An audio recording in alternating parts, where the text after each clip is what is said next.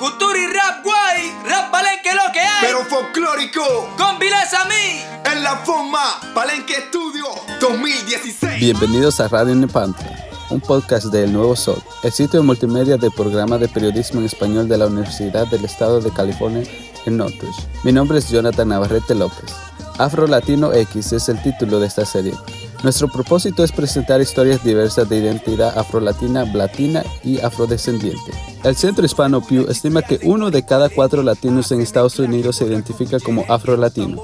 Esta es una proporción similar a la de afrodescendientes de América Latina. Decidimos usar los términos afrolatinex con X en inglés y afrolatine con E en español para incluir a personas cuya identidad no responde al patrón binario de género. La palabra latino o blatine designa a una persona birracial de ascendencia afroestadounidense y latina. El término afrodescendiente designa a una persona de ascendencia africana en América Latina. En este episodio entrevisté a Keisha Monique Sánchez, una joven colombiana que vive en Nueva York, donde está iniciando su carrera musical junto con sus hermanos.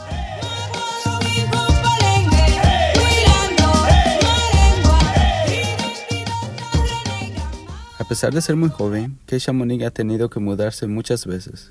Eh, yo nací en Bogotá, Colombia. Estuve viviendo ahí hasta los cuatro años. A los cuatro me mudé a Argentina, vivía ya por dos años y medio, casi tres. Y después volvimos a Bogotá. Eh, viví ahí unos un año, más o menos, uno o dos años. Y después de ahí nos mudamos a lo que se llama apartado eh, Antioquia, Colombia. Ahí viví un año y después nos volvimos a mudar a Bogotá y ahí viví hasta los 15 años y a los 15 nos mudamos a Nueva York. Así que me he movido bastante. Mudarse a Nueva York a tan temprana edad no le fue difícil a Keisha en cuanto al inglés. Movernos a, a otro país como Estados Unidos, pues el idioma es diferente. Yo he hablado inglés desde chiquita porque mi, mi, abuela es de New York, de Upstate New York, y pues mi mamá y mi abuela siempre nos hablaron a mis hermanas y a mí en inglés. Entonces creo que eso no fue tan fuerte como a otra gente, porque yo sé que mudarse y no saber inglés es bastante difícil. Entonces, pues yo sabía, obviamente, cómo comunicarme, pero igual fue muy difícil porque, obviamente, el slang, la jerga en New York es muy, muy diferente. Sin embargo, Monique tuvo un choque de cultura a la hora que llegó a Nueva York. Sí, y, el, y la cultura creo que, por ejemplo, en eh, la cultura, hay como bastante mix en New York, pues por toda la uh, immigration, mucha gente llega pues a New York y están pues, everyone who's like Caribbean, and then you have like African American culture, Caribbean culture, um, some Latin, Latinx people, but mostly Mexican or like Mexican, Honduran, Salvadorian, Guatemalan, like basically Central America. So there's not a lot of Latin America. I mean, there is, but not as much. I think.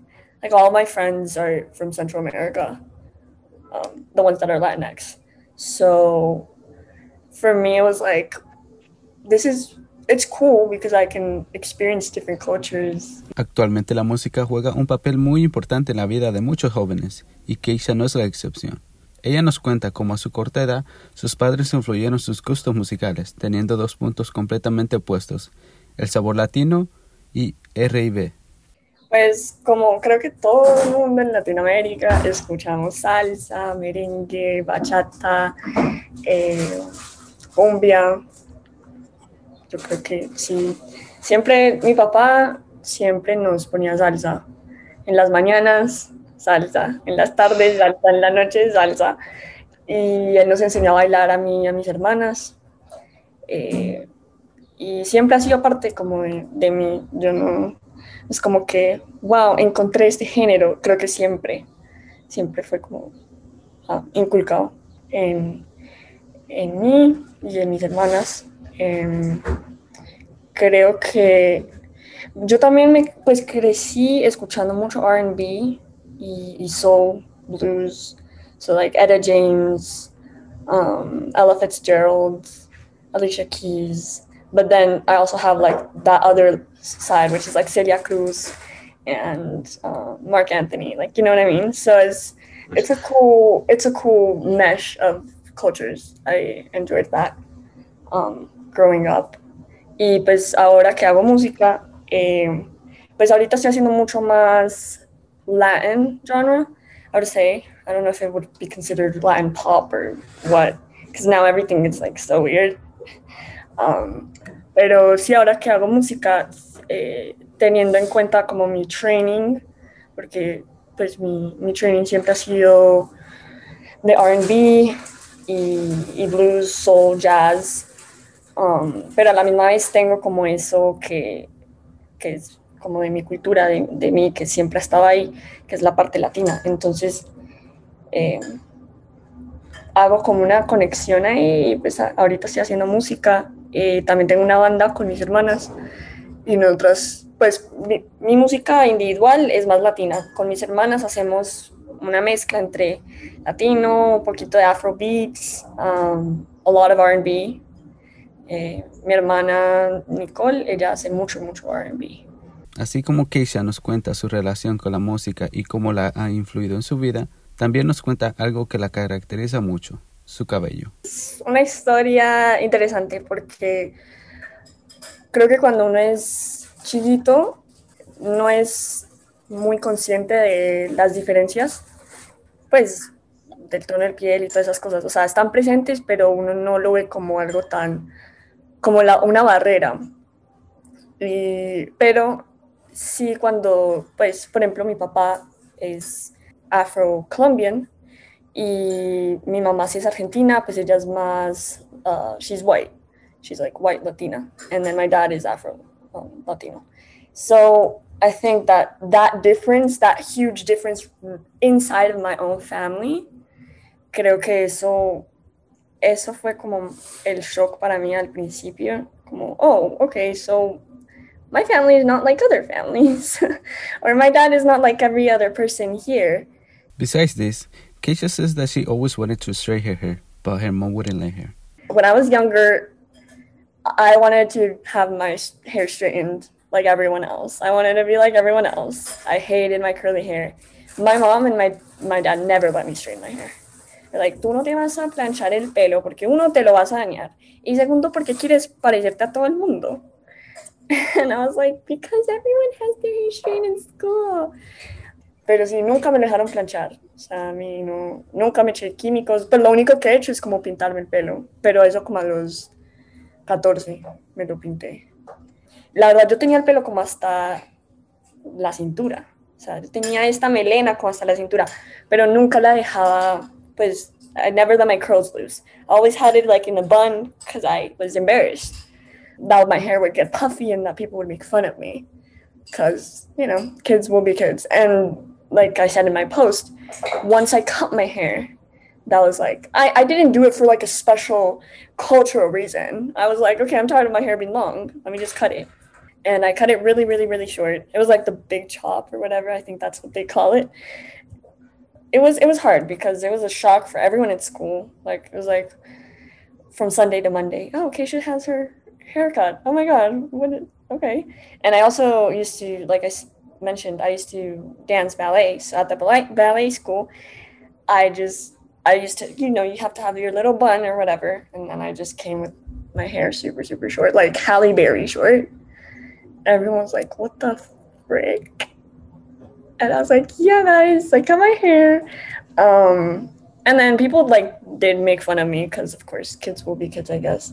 And I don't know if I would say that everyone that made fun of me is racist or not because like I, I, I don't know. But I know that there will always be microaggressions and if you don't hold people accountable, it will continue to happen. And I didn't hold people accountable because I didn't know my history. I didn't know my culture. I didn't know my roots. So I didn't know how to address that.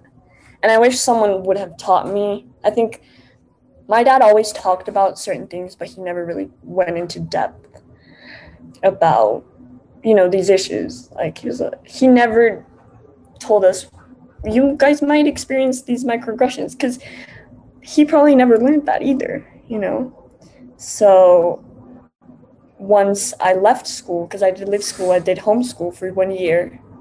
I did ninth grade homeschool. And then I came here uh, to the, well, not here, here, but to New York.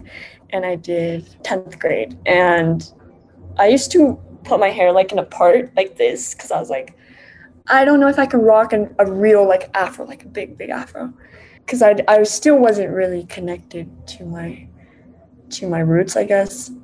But then towards 11th, 12th, I started like putting my hair in an afro and actually like I don't know if it was a connection, like you'd say, oh my God, this day at this time, I decided, you know, it was just kind of like, okay, I'm just going to wear my hair like this and see what happens. And of course, you get stares and stuff, but at this point, I'm just like, yeah, I'm cool. what about it? Gracias a su cabello y la historia que Keisha ha vivido, más la educación que está recibiendo en la universidad, Keisha habla de cómo llegó a descubrir su identidad. Cuando llegué a, a New York, de hecho estoy estudiando una, una, estoy en una clase en la universidad sobre identidades latinas, pero cómo no, no solo identidad latina para los latinos, sino cómo nos identifican en Estados Unidos a los que vienen de Latinoamérica o Centroamérica, or the Caribbean, you know, because we have Dominican Republic, Cuba, you know.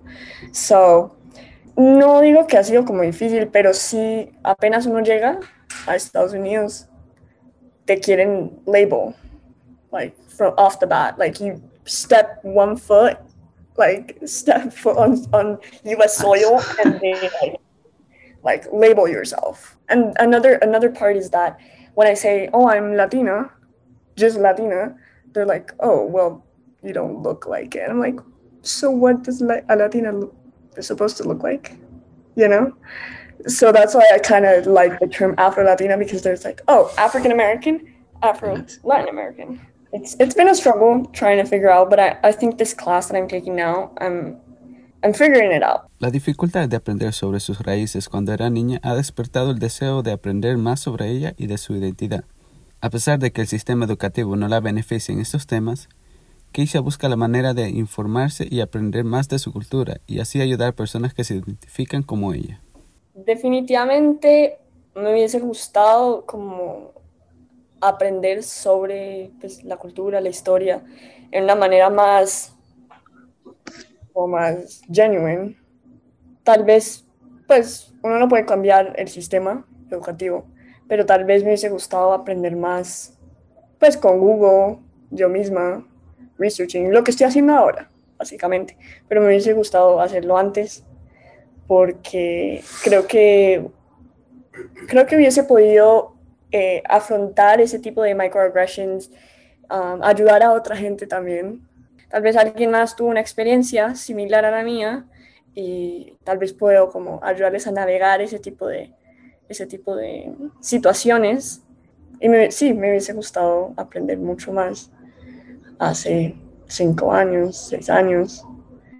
Pero pues nunca es tarde y pues ahora estoy aprendiendo y ahora lo que hago es como tratar de mostrarle a la gente que sé que necesitan aprender. Para finalizar, Keisha nos cuenta sus planes a futuro con respecto a la música y sus proyectos artísticos. A la hora de la entrevista, Keisha se encuentra en Bogotá, Colombia, donde ha decidido reunirse con productores para un nuevo lanzamiento musical. También nos cuenta que está a punto de lanzar dos EP, uno con sus hermanas y otro por ella misma. De hecho, estoy acá eh, en Colombia, voy a grabar con un productor que conocí, um, que de hecho es del mismo, uh, de la misma región de donde es mi papá, de acá en Colombia, que se llama Chocó, Colombia y pues voy a grabar. Estoy pensando en sacar un EP, entonces eh, un EP sola y un EP con, con mi banda. Entonces eso es como el proyecto de este año. En unos cinco años me encantaría estar en el escenario. O sea, el escenario es como, como mi hogar. Yo me monto en escenarios como que this is where I'm supposed to be.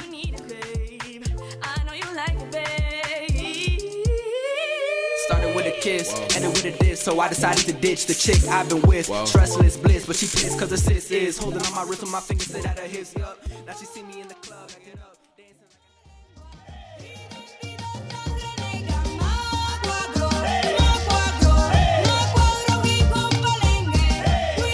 Gracias por escuchar Radio Nepantla, la voz que traspasa fronteras. Los invitamos a escuchar el resto de la serie Afro Latinx.